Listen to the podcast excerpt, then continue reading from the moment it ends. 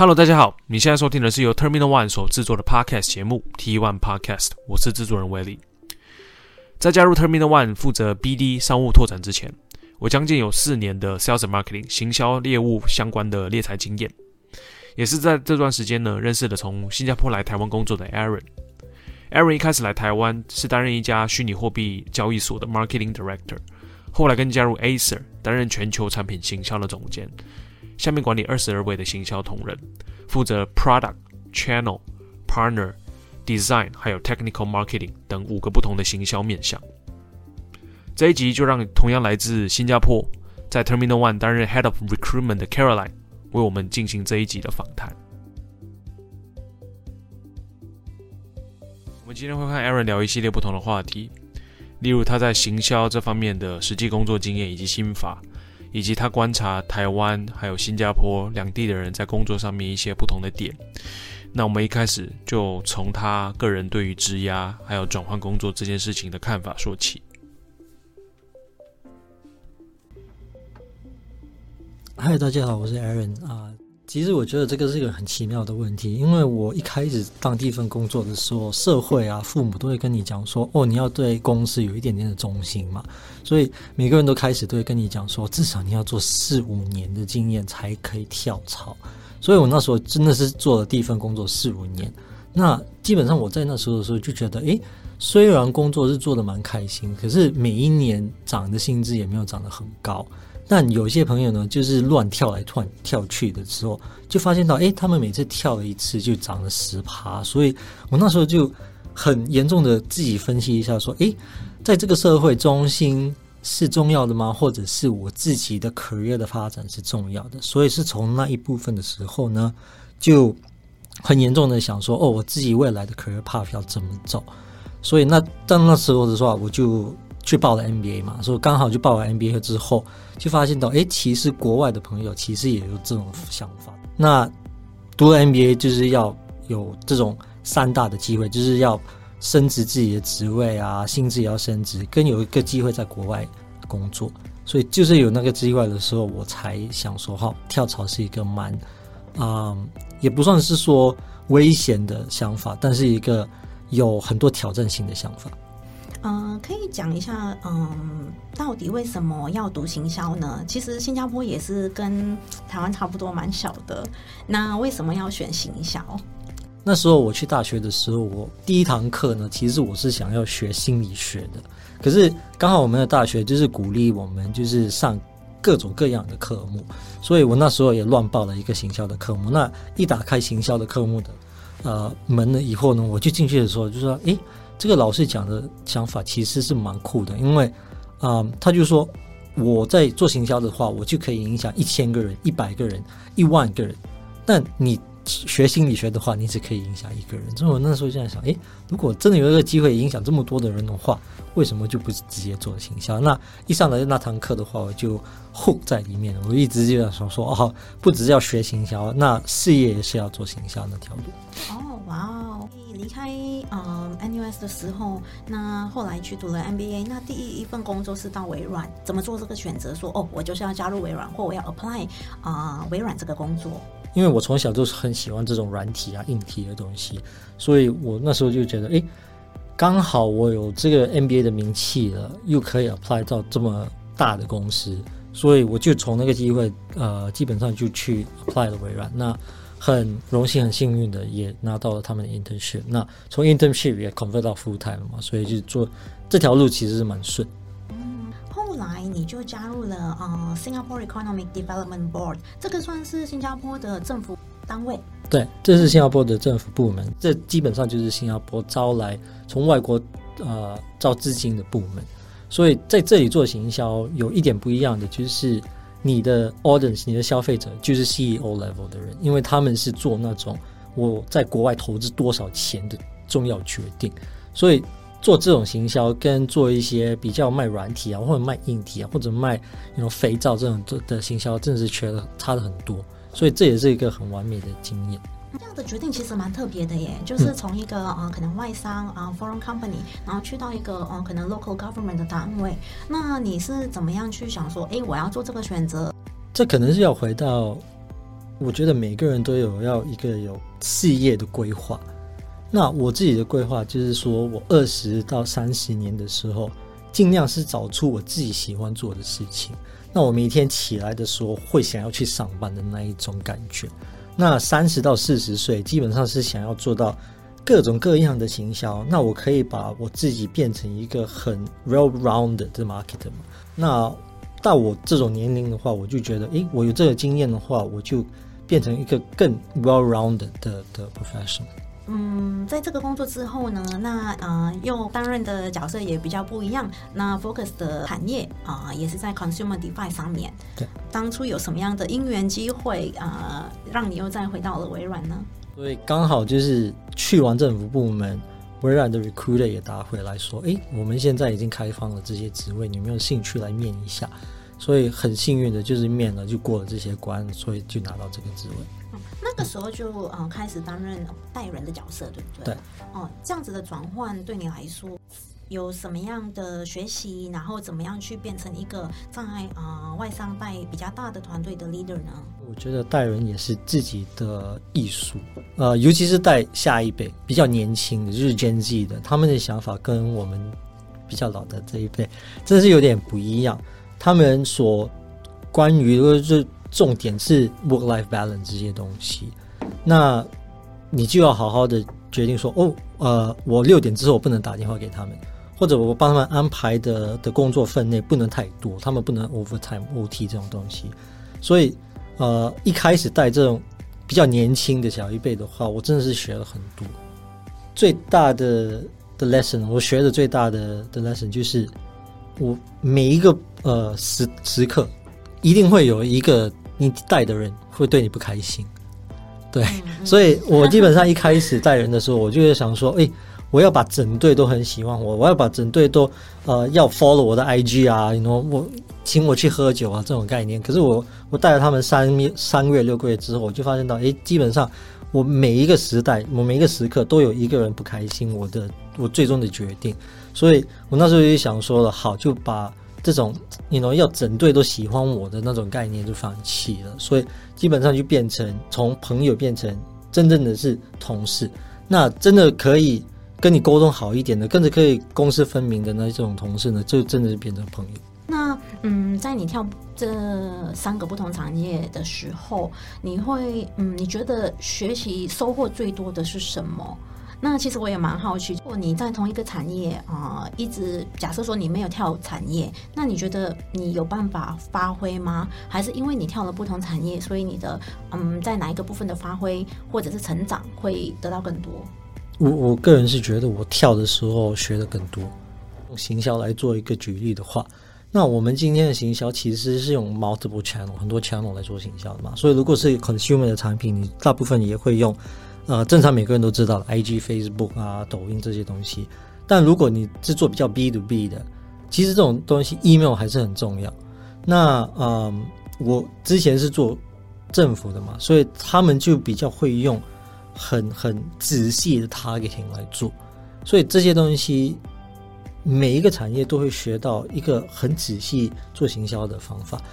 呃，如果我回到大学的的时代的话。那我的消费者是那种需要花六七万的买这个产品的决定，所以他们决定的的时间其实蛮长的。嗯、那你你去每个产业，你就发现到，诶，其实 consideration period 消费者 consideration period 都不一样，跟他们达到的 messaging 也不一样，跟他们用到的 channel 也不一样，所以每个产业都给你一个学习的经验。当初啊，为什么要来台湾啊？嗯，其实这有私人的原因跟 professional 的原因啊。私人因为我太太是台湾人嘛，所以那时候就是想是必定要回来台湾一下。但从一个 professional 的角度来讲的话，我觉得，呃，不只是行销，但如果你是为你自己的事业很很严重的 planning 的话，那呃，回到我刚才讲说，哦，二十岁到三十岁需要什么样的计划？三十岁到四十岁需要很什么样的计划？我个人就觉得三十到四十岁的话，如果你在各种各样国家，呃，生活过或者工作过的话，你也会把这个国家的文化吸到自己的里面。那你也可以把这种文化带回你以后四十岁要发展的地方。所以，这种文化对我来讲是蛮重要。一开始的话，我是了解东南亚区的嘛。那我对东亚区的话，就是日本、韩国、台湾、大陆这种的区没有很了解，所以那时候就觉得，诶，从这个是四个国家以内最容易适合、最容易你要投入在那个国家的文化里面，就是台湾的嘛。所以那时候就做这个决定来到这里。那你觉得刚回来啊，最最痛苦，呃，或者是呃最大的印印象是什么？最大的印象就是打卡。打卡，因为因为如果你你真的严严格来看东南亚区的话，我们工作不只是新加坡，真的东南亚区，我们的工作就比较弹性一点。那我们就不会说哦，一定要在那里九个小时。基本上我们是看你的结果。如果你八个小时已经可以完成你应该那一天做的工作的话，那你回家你主管也不会说什么。但我我觉得这里也不算主管会说什么了，但是因为法定就是讲的话。就变成，呃，人家可能以以六个小时已经做完这个应该做的事的话，他们会拖到九个小时，所以你会看到他们 productivity 可能会比较慢一点。嗯，呃，毕竟台湾跟新加坡的薪资还是有差异的嘛。对。嗯，你对你来说这一块是必必须牺牲，是一个必须牺牲。但我通常是会 balance 一下，说，哦，我生命需要什么？因为我我基本上不是一种那是很。投入工作的那种人，所以那时候有这个机会来这里，但发现到，哎，其实其实台湾这个岛是很漂亮、很美。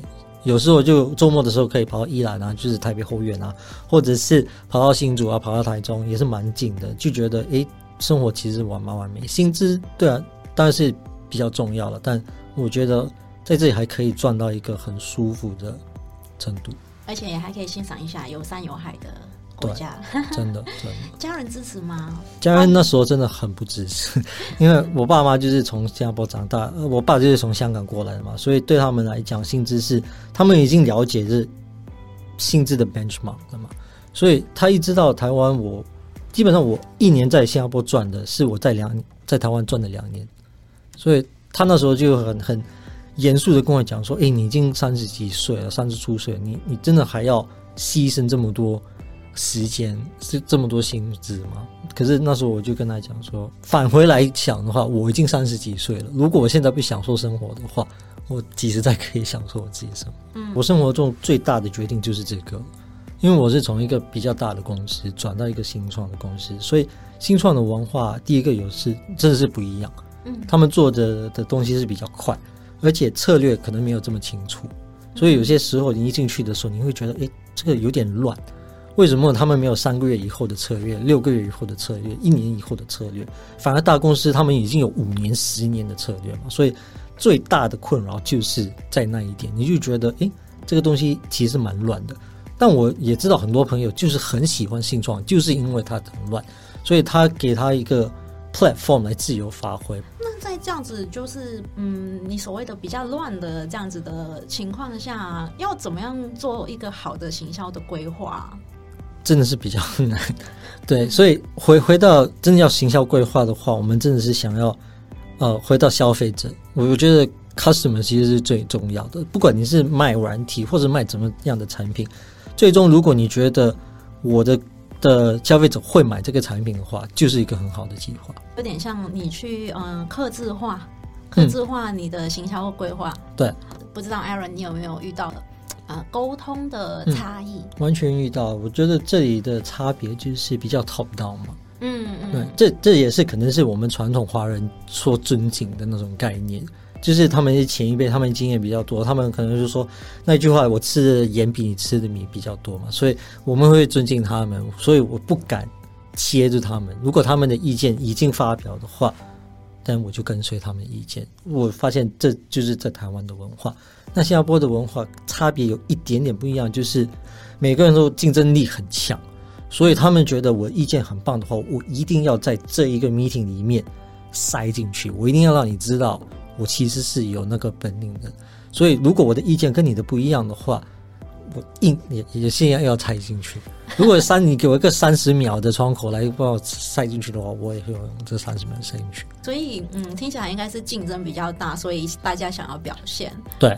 嗯，因为 Aaron 本身也是主管，你要怎么样去设定不同的呃 KPI、不同的 matrix，呃，在不同的国家、不同的团队，你会怎么样去做这样子的 KPI setting for 你的团队啊？嗯，通常我会，那个照一个三十趴、七十趴的概念来做。那七十趴是你 JD 应该做的事，所以你 JD 里面的的 matrix 啊、KPI 全部已经是蛮仔细的。好像如果你说你要 po 一个 campaign，那那个 campaign 的 returns 应该是多少？那 sales 的 numbers 应该是多少？那你的，you know，如果是要招新的 followers，我要招多少个 followers 进去？这些东西是蛮仔细，是黑白很很正确的写下来。那另外的三十趴，我是希望每一个，you know，刚进来这个社会、刚进来这个工作的知识的时候，会想说，诶，我这个工作除了这个分内以外。我还可以做什么，把我自己的 responsibility 做得更好？我可不可以看我的竞争者，现在他们行销做的是怎么样的行销？或者我看一下我的产业里面有什么新的酷的东西要做？是是不是用 VR 来做行销，用 AR 来做行销？或者我直接跟用一些 micro influence 来做行销？我是要看他们说有没有新的 idea 出、呃、发表出来。而且有没有看到我们的竞争者做了什么东西，我们可是可以学的。所以这三十趴对我来讲是很重要。最优秀的话就是那个三十趴，就是他自己可以自由发挥，自己可以找到我工作需要加几层的，才会变成天才的 level 的那种努力。从软体产业啊，然后到 education 啊，然后政府单元，然后到区块链，然后到 consumer electronic。这个不同的公司，你要设不同的 metric 的时候，会不会其实还是有一些不同啊？嗯，其其实行销方法有有一个 funnel 嘛，嗯，我们都是行销的 funnel，就是啊 conversion 啊，then consideration 啊这些东西 attraction，所以你要看你的公司基本上对那个行销部门需要的要求，有一些部门就是说，哦，我不管你行销有没有带进来 sales，我只要 follower，我只要。更多的消费者知道我的产品，那那种 KPI 是已经定的嘛。嗯。然后有一些公司是说，哦，你这个行销一定要帮我卖到某某的数据的产的产品 numbers，但那种 KPI 也是蛮定的。所以我觉得是要看公司对这个行销部门的需求是什么。你有没有什么样的经验？你没有 KPI 当下，你去设定了一个 KPI，或者是一个从无到有的这样子的经验，然后有达到很好的 ROI，很好的呃效率，啊、呃，可以跟我们的大家分享一下。嗯，这这个问题，我觉得很很多一开始做行销的人，他们可能就觉得我我的我做出来的东西多 viral 是最重要的，但我个人是觉得我卖多少个产品。是比较重要，好像比较实际耶。这比较实际，但是行销基本上是 pre sales 嘛，对我来讲，you know，所以 sales 是帮你卖产品，可是行销是帮消费者知道这个产品的存在。所以对我来讲，sales 的 figure 是蛮重要。我我刚加入一个公司，我不知道说是哪一个公司，他们对行销的的 objective 其实基本上只是说，哦，我今天有几个 follower 看到我的影片，我今天有几个人进到我的官网。但我那时候就觉得很不舒服，因为虽然很多人进了我的官网，可是我发现到他的 sales numbers 比其实没有很高，所以我就直接跟我整队讲说：好，虽然这个公司的文化是只管 acquisition，只管看有几个几个人进来看我们的东西，但我们也应该管说，从这这大数量的人进来的时候，几个人会买我们的产品，嗯，因为我们的饭碗是靠几个人买我们的产品。所以我就把这个 KPI 转到从 acquisition 到真正的 conversion 的的那种数据。行销跟业务，你觉得这两个关系是什么呢？我觉得他们关系很亲，你 you know, 他们基本上是老公老婆的那种关系。对我来讲啦，对，因为对我来讲，行销就是我帮你铺了那条路，帮你开了那个那个门，那你进去你一定要卖好。对，如果你进去不卖好的话。是你的错了，不是我的错，因为我门已经开，我路已经破了。很多人就是说行销部门是行销部门，业务就是业务，但对我来讲，他们真的是夫妻。如果他们配合很好的话，公司就会很成功。有些时候是沟通，但有些时候业务也是直接跟你讲说：“哦，我进了这个客户里面，那客户问了我一些问题，其实你在行销的时候没有提到，嗯，对我来讲，这种东西是很有效的，因为我就发现到，诶，有些 messaging 真的是客户需求，但我没有想到客户是需要这种 messaging，所以如果行销跟业务的关系很好的话，你就发现到你泼出去的行销的数据其实会更更完美。那业务是知道客户的痛点，嗯，他们把痛点带回来的时候呢，那你就可以发现到消费者跟你泼出去的东西，他们会很 resonate 嘛，就是很有那种 feel。之前在华硕呃负责什么部门啊？嗯，那时候因为华硕是很多部门嘛，所以我是专门是行销底下的一个部门，是专门看这 product。Technical PR 跟 Design 的那几个部门，什么样的产品？呃，我们是卖电子笔电的。嗯嗯，那是什么市场呢？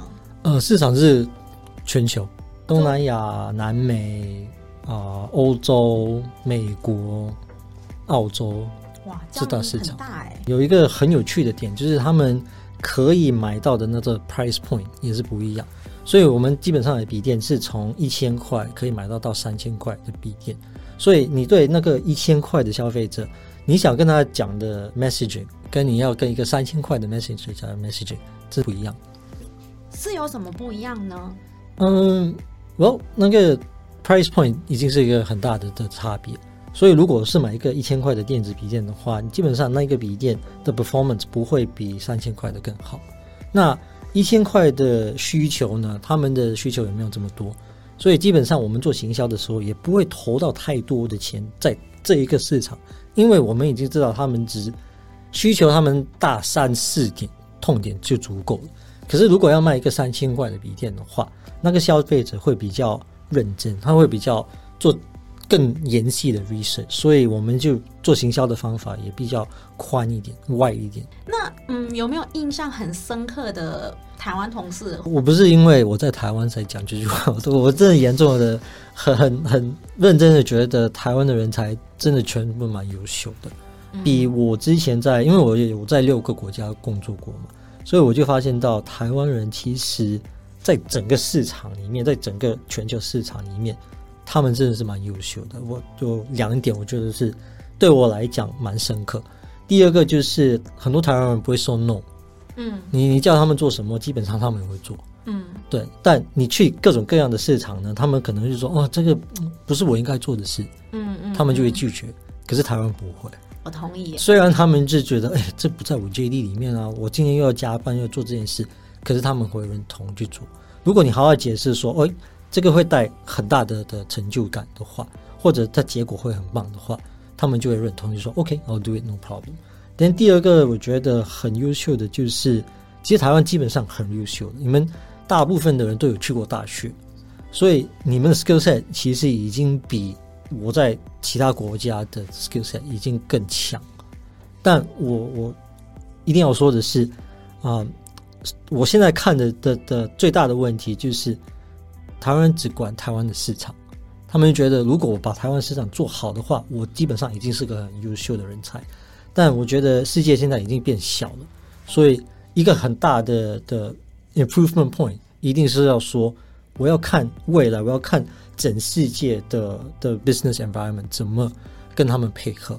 不只是说我在台湾做的很优秀，就是说我在整个世界就会做的很优秀。这些台湾人才需要具备什么样的 skill set，才可以让他们很顺利、很容易的可以在新加坡或 even 在其他国家找到工作呢？嗯，第一，我觉得是要比较弹性一点。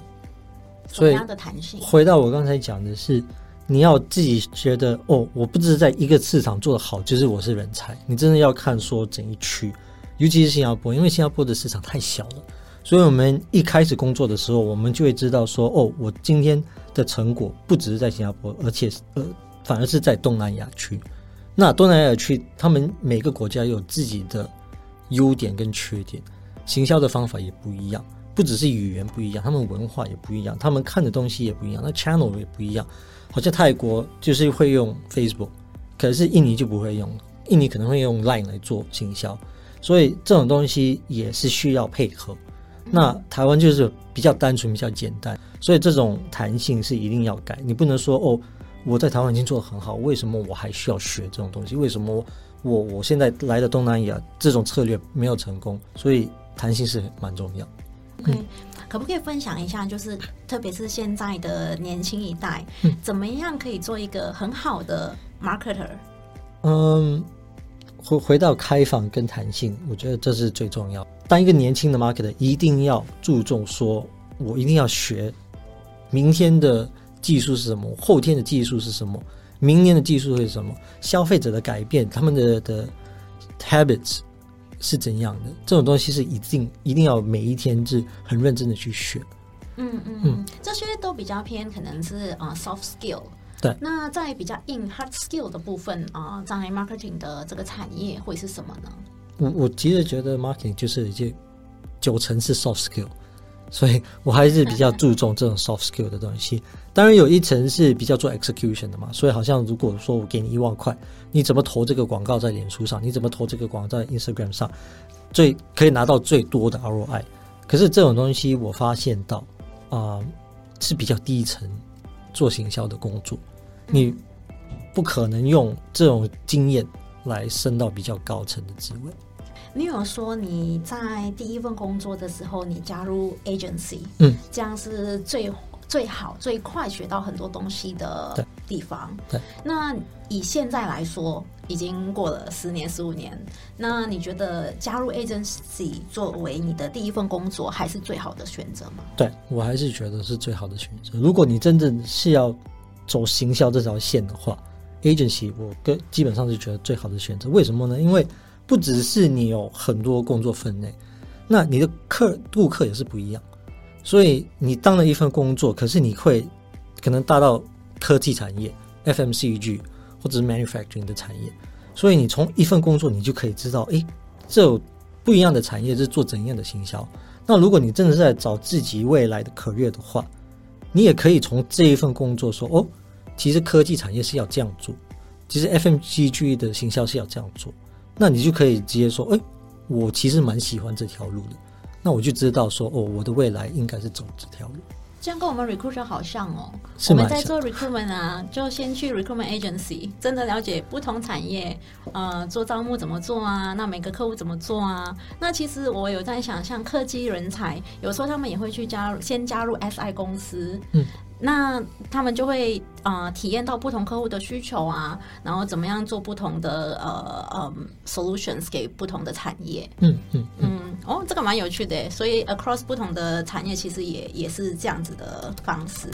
对，OK OK，因为你下一份工作其实蛮好的一个工作机会。那你在你的职业上啊、呃，你觉得用什么样的方式最好可以找到你最啊、呃、期待的工作，或者是你的 dream job？因为我刚才已经提过，说我不是那一种会把自己的的工作当成是很很严肃的的的看法，所以我一开始的时候就会想说，如果我今天真的要起来。花九个小时在这一份工作的话，我会不会开心？嗯，所以这就是我出发点。所以有些人可能就觉得说，哦，我就硬塞啊，我是撑了这个工作，我拿了我的薪资回去，我就蛮满足的。但对我来讲是，我就花了九个小时，我一个礼拜要花五十个小时在这里，我可能在工作的时间比我跟我老婆花的时间更多，所以我一定要在这一个段时间做得很开心。嗯嗯那，在这些工作，你通常是什么样找到工作的？啊、呃，用什么样的 channel 去找到你喜欢的工作，或者是你下一份工作？嗯，这个其实是蛮好的问题，也是很多年轻人可能会遇到的困难。那我觉得现在如果是直接在官网投啊，或者在 LinkedIn 啊、一零四投的话，其实机会也蛮不大的。所以我个人会，你 you know, 推荐说，哦，你一定要在那一个产业认识更多人。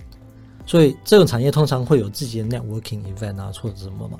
所以认识更多人，然后呃，好好的跟他们 network，不只是说我要一份工作，所以我才 you know 去找 Caroline 这种东西。真正是了解说我 Caroline 喜好是什么啊？我们其实呃同点在哪里啊？真真的是当了一个好朋友。所以以后的话，如果你真的要去你的公司的话，referral 就比较简单一点。那第二个，我觉得 Hunter 像你们。呃，这么专业的公司来讲，也是蛮重要的，尤其是到我这种三十出的年龄，呃，找到机会的话，大部分也是 hunter 来找。而且刚才你有像有提过，很好的 hunter 公司也会知道说，这个产业可以帮我这种 candidate 带来什么样的 career growth 嘛？呃，很好的 hunter 也会直接看出这个公司的未来是怎样，他也可以帮那个 candidate plan 出他们的 career path 是怎样。所以，我对我来讲，hunter 也是一个蛮好的的方法去找新的工作，而且是找很好的新工作。我我觉得一个很棒的 hunter 是可以进入那个公司，变成那个公司的 recruiter，所以他可以把公司的优点跟缺点全部都带起来。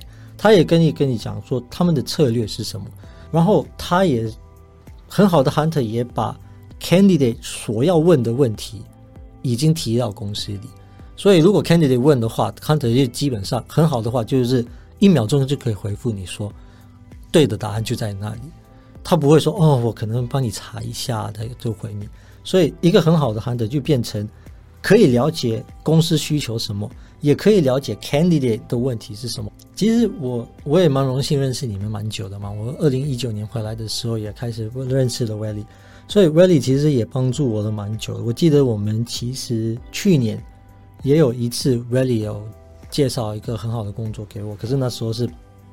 刚好我我小孩刚出生，所以没有机会接受这个呃很好的机会。但我个人觉得，好像我刚才讲的，很好的 hunter 会真的是帮 candidate 着想。所以那时候虽然我接受不了这份工作的话，呃，很多 hunter 可能会觉得哦，这个 candidate 我帮他做了这么多事，但他就没有接受，但我的我的薪资就不 commission 就不会减掉，我以后就不这样理他了。可是我我觉得听完有一点不一样的就是。有很多人情味嘛，所以你你不只是说哦，这一次我们可能没有好好的帮你安排跟工作没有成功，不代表说下一次我不会介绍你，或者是，you know, 以后我不会想到，如果有一个缺位的话，我不会想起你，因为我们虽然那一次没有成功的话，可是以后还有那种机会。但可能有一些 hunter 就是觉得，嗯，我我只是追求这个 commission，也没有把那个人情味带进来。就对我来讲，hunter。就是真的是需要这种人情味。那 T one 的不一样就是这种这些方面。